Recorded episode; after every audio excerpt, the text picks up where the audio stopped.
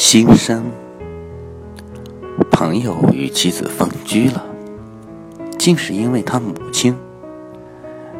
朋友的妻子极其善良，也通情达理，只是他寡居已久的母亲脾气古怪而执着。一家人住在一起还很谦让，时间久了。他母亲就嫌整天早出晚归、忙于工作的媳妇儿不顾家庭和丈夫，媳妇儿抢着做家务。他母亲又说媳妇儿嫌他没有用。双休日，老太太也嫌媳妇午睡睡得太久，说男女人易败家。朋友的妻子为了成全丈夫的孝道，主动搬出去住了，真是自古忠孝难两全。保护不了妻子，又不能责怪母亲，朋陷入了苦恼。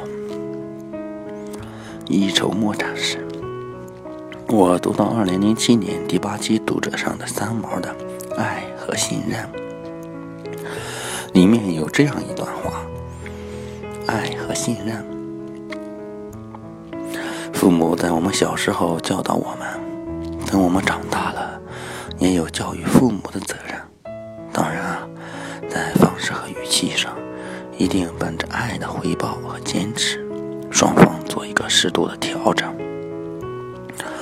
我如获至宝，马上转告朋友，让明让他明白，教育父母是一种责任，而非大逆不道。